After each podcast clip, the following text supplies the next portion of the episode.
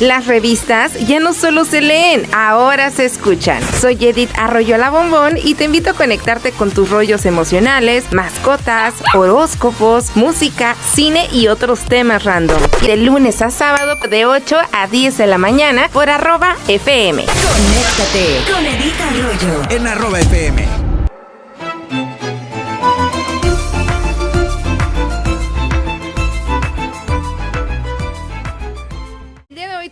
Transmitiendo en vivo. No estoy sola, estoy acompañada de Iliana Becerra, que me da muchísimo gusto porque es coordinadora de Casa de la Cultura y el día de hoy nos trae datos muy padres referentes al Día de Muertos. ¿Cómo estás, Iliana? Hola, hola Edith, es un gusto estar aquí contigo después de tanto tiempo y feliz, feliz aquí de traer un poquito esta plática, ¿no? De, de, lo que son nuestras tradiciones, de lo que tenemos preparado en Mexicali para esta celebración tradicional de lo que es la ofrenda de Día de Muertos.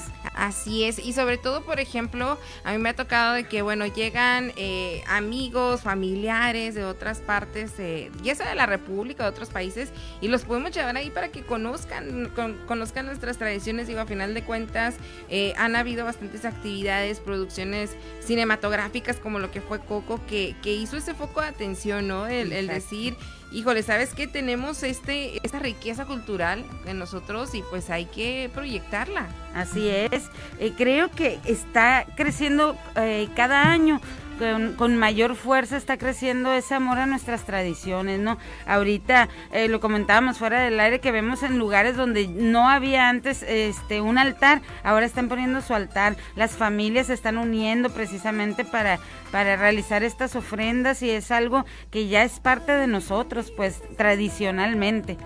Así es, sí, de hecho precisamente el día de ayer salí a un restaurante y, y lo que dijeras, puede ser un restaurante para jóvenes, para ir a, tomarte una bebidita y todo, pero tienen esas tradiciones y, que pongan, digo, ya sea su, su, altar, no tiene que ser un altar así súper grande, hermosos como los hemos visto. Digo, a final de cuentas, el, tener esa representación de decir, ¿sabes qué? Soy orgullosamente mexicano, tengo también esas personas especiales a quien recordar y los honro de esa manera, pues qué padre.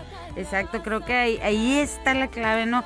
Eh, yo también estaba leyendo por ahí algunos comentarios de, de personas que, que, se dedican a todo esto del patrimonio cultural y, todas estas situaciones que decían que, que, precisamente no era armar las grandes eh, producciones de altar, sino representar, es un pretexto perfecto para ofrecerle nuestro respeto, acordarnos y reunir a la familia en torno a esta tradición, a esta celebración. Y sobre todo el hecho de, de creer, ¿no, Ileana? De decir, bueno, es una noche en la que eh, atraemos lo que es el alma de nuestros seres difuntos, nos acompañan. Digo, a final de cuentas, pues realmente no tenemos la certeza, ¿no? Pero en cuestión del corazón, si nosotros los traemos, digo, siempre ellos viven en nosotros, ¿no? A través de nuestros recuerdos, a través de, de, de, el honrarlos de alguna manera. Y pues esta es la manera perfecta porque hay bastantes elementos que se ponen dentro del altar y que tienen su significado. Sí, sí, sí. Bueno, eh, aquí por mencionar algunos nada más me traje aquí un acordeón, ya sabes, porque Empezamos con algunos. muchísimos. El retrato, el retrato obviamente tiene que estar ahí en el altar, ¿no? Precisamente es, es la fotografía de la persona a la que le dedicamos esta ofrenda, a la que queremos que visite, según la tradición, a la que queremos que visite nuestra casa, nuestro hogar, el lugar donde ponemos la ofrenda y a la que le dedicamos todo. Por eso cuando ya estás armando el, altar, se utilizan elementos precisamente de la persona o, en caso de Casa de Cultura, que es una ofrenda colectiva de las personas que se les va a brindar eh, este, este respeto, ¿no? Así que tiene que ir el retrato. Eh, decían por ahí en alguna ocasión que, no tenían retrato. Ajá, muy bien, pues la ofrenda precisamente algo que haya pertenecido a la persona o en dado caso que no tengamos, pues algo que le haya gustado mucho, ¿no? Es el símbolo de a quién se le va a representar el altar. Sí, he visto que ponen, por ejemplo, ropa, zapatos. la comida. O algo que lo haya identificado, ¿no? Si usaba mucho una gorra, unos lentes o algo, ahí los, los colocan. Así es, así es. La comida, pues, eh, precisamente es para deleitar, ¿no? Al difunto, al muerto que viene de visita. Por eso se utiliza que, ay, que le gustaban mucho los chiles rellenos. Ah, pues ponemos el platillo de chiles rellenos, ¿no? Hay platillos como muy tradicionales que donde nace la, la, la tradición del altar de muertos, pues siempre se ponían, ¿no? Como los chiles en nogada, como este tipo de, de platillos, como podríamos decir ya también patrimonio, ¿no? Eh, cultural inmaterial que le llaman. Oye, Iliana, bien dicen que la comida mexicana es la mejor del mundo porque todavía después de muertos regresamos a comer. Exactamente. y sí, ¿eh? Sí, sí, sí, definitivamente.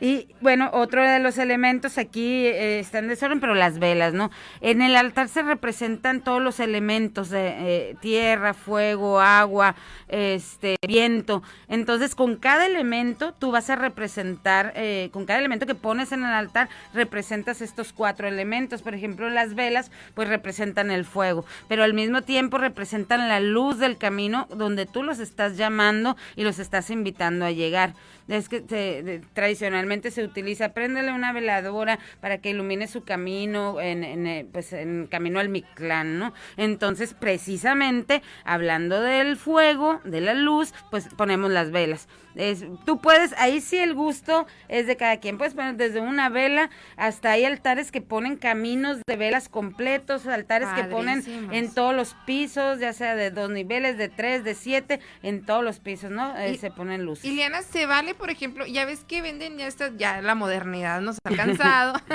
estas velitas que pues no son velitas, sino son como... Eh, con, pila. Ah, con pila, sí, claro, claro. Digo, porque luego de repente a lo mejor te da un poquito de miedo de que pues en la noche lo dejan las velas prendidas o algo que pueda ocasionar un accidente. Sí, sí, de hecho pasa, ¿eh? Pasa mucho que eh, se mueve poquito el papel, alcanza una vela y el papel eh, prende, pero así en segundos. Entonces sí ha sucedido que eh, estas tragedias, ¿no? Pero sí hay que tener mucho cuidado, si vamos a usar fuego real, pues se recomienda que pongas en vaso la veladora precisamente para que no se vaya a caer o alguna situación. Y ahorita, por supuesto que se vale utilizar las velas este de pila. De hecho, hoy nosotros vamos a usar de, un poquito de las dos precisamente para cuidar el espacio y todo, ¿no? Ok, qué padre. El, el agua, pues eh, está representada con un vaso con agua. Diríamos, ¿por qué un vaso con agua? Pues que precisamente es para la sed del difunto, ¿no? Después de ese largo trayecto que hizo de volver del más allá hacia la visita que va a ser el día de hoy aquí en la Tierra, bueno, el, el día primero, el día dos, dependiendo también de esto, entonces se les pone un vaso de agua para que ellos sacien su sed y eh, representa el elemento. Es el, el, vaso de agua, pues es un elemento, ¿no? Que es, como dice la palabra, o sea, se necesita poner, es. parte de.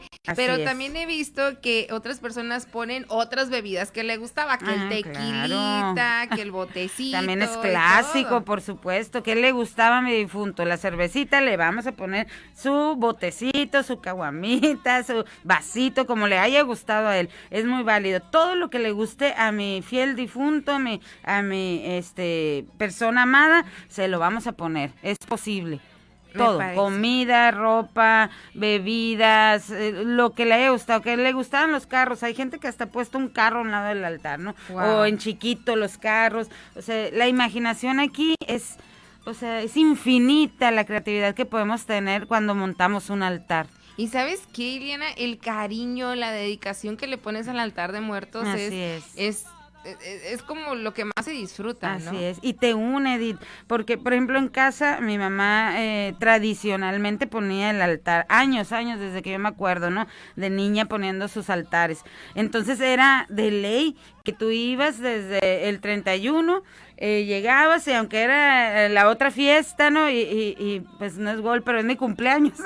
Entonces celebrábamos ahí, era el pretexto perfecto que nos vamos a reunir para el altar, celebrábamos el, cumpleaños, esto, y empezábamos con la convivencia de dos, tres días, porque era una tradición. Entonces, a lo mejor un día iba una parte de la familia, otro día otro, otro día estaba otro, pero la velación del altar del 1 al día 2 era de ley que estábamos ahí ahí todos, pues entonces es un, un pretexto hermoso para unir a la familia. Iliana, ¿podemos dar un resumen de, de, nada más mencionar los elementos que ya dijiste en el segmento pasado y ya explicamos los nuevos? Claro que sí. Bueno, eh, vimos, hablamos del agua como elemento eh, y que es un vaso, en un vaso para la sed de la, del ánima.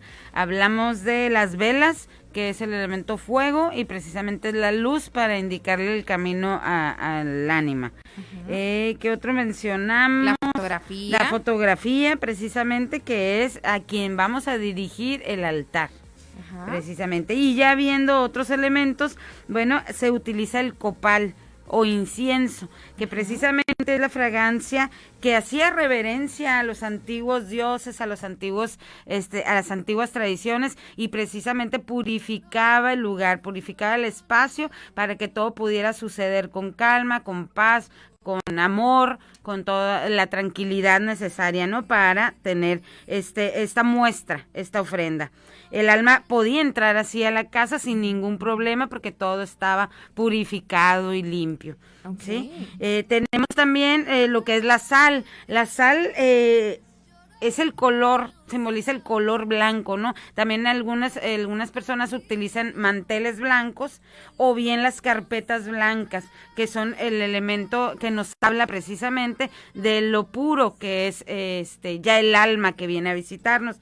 Y precisamente la sal eh, es para que no se corrompa el alma del que viene, ¿no? Es como una protección. Era lo que, lo que decían ahí, que para así el cuerpo, el, perdón, el alma podría transitar en este mundo sin ningún problema, sin corromperse, sin quebrarse, sin desaparecer. Ahorita que hablas acerca de la pureza del alma de las personas, nuestros fieles difuntos que regresan a ese altar, eh, bueno, he escuchado que el altar se debe de honrar a personas que ya tienen por lo menos un año de fallecidos. Platícanos eso, porque luego sí de repente hay gente que pues perdió a alguien querido en este año y, quieren hacerla, pero no sé, algo escuché que les cortas el camino. A ver, platícame. Sí, lo que pasa es, eh, eh, tradicionalmente se dice que tarda el, el, alma, el ánima, en llegar un año a las tierras del Mictlano, la tierra de los muertos, porque tiene que pasar niveles, pruebas para poder llegar y trascender a esta tierra. Entonces, entonces, ¿qué es lo que pasa? Si tú le llamas al alma a medio camino, nunca va a llegar. Sí, según la tradición es lo que nos maneja. Entonces, por eso se recomienda en, en, vas a seguir la tradición como tal, que esperes mínimo un año a que eh, puedas llamar de nuevo a, el alma, el ánima eh, de esta persona amada para que pueda llegar, eh, ya trasciende, cumple su camino y entonces sí ya le den el permiso, ¿no? De volver a visitar a los vivos. Que digo, a final de cuentas, en México, pues se, se honra a los muertos, ¿no? En, en los cementerios, a lo mejor en casa con alguna fotografía, sus florecitos de cempasúchil. Sin embargo, lo que es el altar, como lo que estamos mencionando, se recomienda al año. Así es, así es. Que, que igual eh, pienso yo, no, ya, esto es muy personal, eh, que si tú tienes a, tu a la persona que perdiste y la quieres honrar, no hay problema el tú acordarte de ella, el tú ofrecerle algo, una veladora que ilumine su camino también, su trayecto eh, a, a, esta situación, ¿no? No pasa nada, pero la tradición nos marca que sí habría que esperar un año. Ok, seguimos. Sí, las calaveritas, eh, ya sean de azúcar, de chocolate, se manejan de este material, pero puede ser de cualquier tipo la calavera. Esto eh, se va a la tradición eh, antigua, ¿no? Eh, a la cultura, las culturas mesoamericanas, donde era el símbolo de la muerte. Ahorita nosotros la hicimos de azúcar, de chocolate, como una celebración, pues, para que no sea todo tristeza, un cráneo, como era antes, le pusimos ese toque de dulce para ver la, la muerte como algo menos doloroso, como más pues no dulce sería la palabra correcta, pero menos doloroso, más fiesta, pues. A final de cuentas, eh, para los mexicanos, eh, la muerte, el trascender es una fiesta, pues, donde ya vas a ser libre, donde ya vas a, a, ser completamente sano, libre, feliz. Eh, eso es lo que, lo que se cree, ¿no? En la tradición. También tenemos las flores, bueno, las flores, la flor clásica de cempasúchil, eh, que es la flor de, de, los muertos precisamente. ¿Qué era lo que pasaba? El aroma, eh, la naturaleza, eh, la alegría que da el color, que son amarillas o color naranja, este, hacían caminos y el camino de flor de cempasúchil era como el llamado a, nuestra ánima, al alma de nuestro fiel difunto, de que trascendiera por ahí, de que pasara por ahí, era bienvenido. Y, si vimos en las películas, pues es un camino enorme de flor de cempasúchil donde va, van cruzando y hasta despide como luz, como algo bonito, ¿no? Entonces se utiliza precisamente por el color, por el aroma, la naturaleza, eh, esta flor, precisamente para adornar el altar de muertos. Y, y una representación también muy mexicana mexicana, ¿no? Así es, el color es el color del sol, pues es el color de, de la vida. Eh, entonces, pues es, ya ves, aquí hay campos y campos de flores de cempasúchil para esta temporada, precisamente porque es ya una tradición en todo México tener tus flores. También se acostumbra, bueno, he visto varios altares que tienen estas flores de papel claro que sí. ¿no? De colores y sí, fíjate, el papel, aquí entramos a hablar del papel. ¿Qué es el papel picado? Bueno, es, es un elemento que nos eh, habla del aire. ¿Por qué del aire? Porque el movimiento que tiene el papel es tan, eh, es tan ligero que cualquier corrientita de aire, cualquier, hasta que pase la gente por un lado, lo mueve. Entonces simboliza el viento pero además simboliza todos los colores que utilizamos con el papel, simboliza eso precisamente la fiesta, la alegría de que nuestro fiel difunto viene a visitarnos, de que ha trascendido, de que está bien, de que está feliz, de que está en un plano diferente donde ya todo es perfección, ¿no? A, esto se refiere el color del papel y se, también se hace con las flores de, de papel, precisamente. Que, sabes que me voy a aventar el golazo ahorita que dijiste que pasan un plano donde todo es perfección, plenitud. Eh, Doritos lanzó un oh, video que ahorita está pegando fuertísimo, que es nunca es tarde para ser quien eres, ¿no? Y, y, trata precisamente, digo, no los voy a spoilear, pero trata de, de cómo una persona, aún ya después de muerto, pues se realiza, ¿no? En su vida personal también. Así es. Eh, y bueno, estos son algunos de los elementos que tenemos este, como más básicos, ¿no? De, del altar.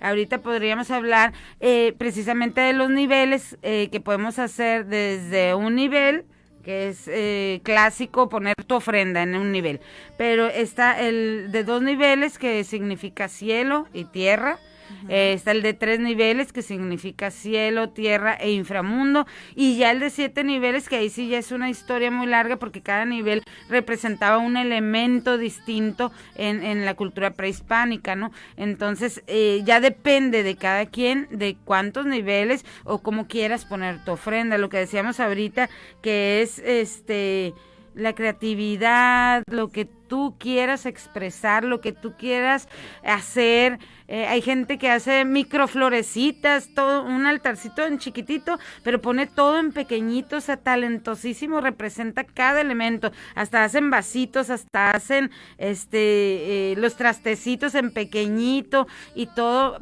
comidita así chiquita y se ve hermoso. Hasta el magno que utilizan este tapetes enormes de, de este pintados con, con este acerrín que ese también es clásico y representa el elemento tierra en un altar, eh, con el acerrín, este, puedes hacer un camino de tierra, poner la flor de cempasúchil y asemeja tu camino. Bueno, hay infinidad de cosas, ¿no? Ahorita aquí este saqué otro acordeoncito que nos habla de eh, el arco. El arco es como eh, básico tener nuestro arco en el altar. El, el arco normalmente se, se hace con flores flor de cempasúchil, precisamente es la entrada, ¿no? La entrada por donde va a, cruzar a este plano nuestra ánima, nuestro fiel difunto de visita. Y semeja el camino y el arco, semejan ese acceso fácil, ese acceso.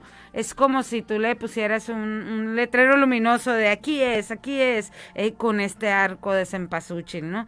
El pan de muerto, bueno, el pan de muerto tiene un significado maravilloso, pero aquí nosotros, bueno, habla de, de, una ofrenda que le haces precisamente al, al ánima que viene Se dice que eh, los adornitos que tienen arriba del pan de muerto son los huesos, o sea, los materiales de los que se hace el pan de muerto son elementos precisamente muy acordes a la cultura prehispánica, precisamente el anís, o sea, todo lo que lo que tiene el, el pan de muerto, ¿no? Y representa pues la generosidad del anfitrión o el regalo que le haces al que te visita. Iliana, una pregunta. Porque bueno, también vamos a escuchar de que, oye, ahorita sacan pan de muerto con rellenos y todo bien rico. ¿Se come la comida del altar? Ok. Tú, si la pones en el minuto, en el instante, se supondría en la tradición que el ánima viene y se lleva la esencia de la comida. Entonces, si atrás hace mucho en la tradición decían que si te la comías no te sabía. Yo lo he hecho en alguna ocasión que picas algo y si te sabe la comida, pero como está expuesta y como ya dura dos, tres días, pues ya imagínate, ¿no? Ya como que no se debe de comer, pero se supondría que sí puedes compartir con tu, con tu, eh, al quien le honras el altar, puedes compartir la comida y, este, y estar en una fiesta también. Uno y uno, le dejas Ándale. comes el otro. Un tamalito, un tamalito, un botecito y un botecito, y de esta manera, ¿no? Pero como te platicaba, es más que nada es esta, este gran pretexto para podernos unir en familia, para poder convivir, para poder estar y sobre todo preservar nuestras tradiciones, que si bien eh, el altar de muertos ya es una tradición muy, este, muy fija en, en la cultura mexicana, también es parte del que tu papá, tu abuelo, tu mamá te lo vayan diciendo, ¿no? De boca en boca, como antes se generaban estas tradiciones, esta convivencia, esta cultura que se va pasando. Entonces, eh, eh, que tu familia te lo vaya enseñando, que tu familia te vaya formando en estas creencias, en esta, en esta fiesta pues creo que este es el pretexto perfecto para seguir haciendo cosas en familia. Mire, Eliana, aquí tenemos saluditos y también preguntas en redes sociales. Valerie Key, saludos. Eh, Romel González. Keila nos hace una pregunta muy importante y sabes que yo no sabía, ¿eh? Dice, buenos días, ¿por qué en varias partes del centro de la República no se ponen los perros negros en los altares? Ah, el perro negro muy importante. Bueno, el perro no, no lo mencionamos, pero el perro es el guardián. Cuando el ánima va a cruzar este río, este, eh, que ahorita no recuerdo el nombre, se me fue el nombre, pero va a cruzar, el, el perro es el guardiano para defender al ánima y acompañarla en este trayecto para defenderla del mal, de lo que pudiera pasar en el camino. Eh, algunos no lo ponen en el elemento, este, pues es parte de las mismas creencias y tradiciones, ¿no? Porque se, se supone que tú ya vas a cruzar un camino, pues no necesitas un perro guardián, pero en la tradición este mexicana el perro guardián es un elemento esencial también en el altar. El petate, por ejemplo, ahorita me acordé ¿no? de, otros elementos, eh, pensando en el altar que vamos ahorita a, terminar de, de, montar. El petate es precisamente el, el camino que hace el ánima hacia eh, la tierra, es muy cansado, tiene que volver a pasar por el río, volver a, cruzar entre montañas, entre demonios, entre tantas cosas que llega cansado. Entonces tú pones un petate precisamente para que él pueda descansar y entonces sí ya poder disfrutar de, esta ofrenda. He visto también que les ponen una varita. Así es, la varita es también para espantar, para, eh, defenderse, vara de rosal, eh, eh, piden algunas personas en la tradición, otras es una vara, nada más, pero sí era precisamente para espantar lo que, lo que pudiera quererlos detener o poder defenderse, ¿no? También lo que es la cruz, una cruz de sal, ¿no? La cruz es la purificación, lo que, lo que platicábamos ahorita.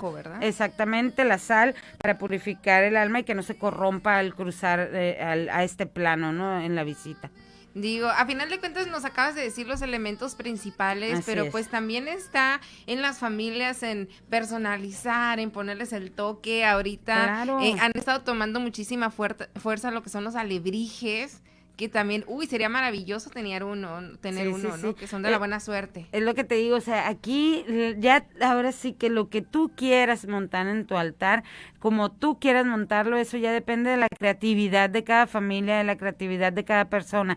Ayer platicaba con una, con una compañerita que ella ha viajado por todo el país comprando catrinas y elementos prehispánicos y tiene platos de no sé qué. O sea, me platicaba tantas maravillas. Eh, ahorita eh, tuvimos un evento eh, el fin de semana pasado y tenemos ahí un, un, este, un ataúd de, de veras, ahí en, en, pues ahí guardado. Y yo estaba pensando, ay, si lo ponemos, si le ponemos velas y todo, pero bueno, a lo mejor alguien se asusta, ¿no? Entonces digo, ¿para qué? Mejor. Pero tú puedes usar todos los elementos todos los elementos, nada más llevándonos, si quieres seguir en, en, pues en lo clásico, llevando estos elementos, respetando ahora sí que eh, cielo, tierra, fuego y viento, con los símbolos de ese elemento, y, y tú puedes hacer lo que quieras. Qué bonito, seguir honrando a nuestros eh, queridos fieles y puntos. Ahorita si hay alguien que va en el auto que ya se perdió entre tanta fecha, ¿qué redes sociales pueden seguir para ver todo esto? Eh, estamos ahí en Imacum, eh, en, en, Facebook te voy a dar las más fáciles, Imacum, estamos Casa de la Cultura Mexicali, Crea Cultura, Ustedes pueden seguir estas redes y ahí subimos todos los eventos, todas las actividades y, constantemente pues estamos ahí anunciando, ¿no? no solo lo de Día de Muertos, sino todas las actividades que tenemos gratuitas para toda la gente de Mexicali, para toda la gente que nos visita. Ahorita que comentabas, eh, lo difícil es empezar a hablar, Edita. Ahorita que comentabas que, que era un espacio muy bello, la Casa de la Cultura, donde siempre puedes ir a ver que ayer nos visitaron, se cruzan eh, ahorita en la línea y llega gente que a veces no habla ni español, pero a ver qué es ese edificio, porque lo vieron de aquel lado, ¿no? Y, llegan y ayer nos visitaron y ya les estuvimos dando ahí un recorrido por las exposiciones, porque siempre hay exposiciones. Ahorita está una de Juan Hernández, el Che Juan, que, que es así como de, de terrorcito, de de algunos cuentos así. Es colaborador de aquí de Conéctate, claro. Ah, pues ahí está con nosotros ahorita con una exposición este de, de dibujo Padrísima la expo en galería y en el segundo piso, que pueden ir a ver, está abierto de 8 a 8 la Casa de la Cultura y ahí estamos siempre para atenderlos y que vivan esta experiencia también ahí en Casa de la Cultura. Perfecto, pues ahorita que decías de los extranjeros, el día de hoy te voy a llevar tres argentinos. Súper bien. para que conozcan, de verdad, que conozcan las tradiciones. Y pues obviamente el fin de semana también vamos a andar por ahí en Plaza Calafia. Muchas gracias. Muchas gracias, Edith. Un gustazo. Muchísimas gracias y aquí estamos, ya sabes, este te agradezco agradecemos siempre que nos abres la puerta y aquí estaremos cada que nos invites. Excelente, bienvenido siempre. Aquí ya, ya vamos a estar más en contacto aquí con Casa de la Cultura, ¿te parece? Muy bien, gracias. Cuídate mucho. Seguimos conectados en arroba FM 104.9.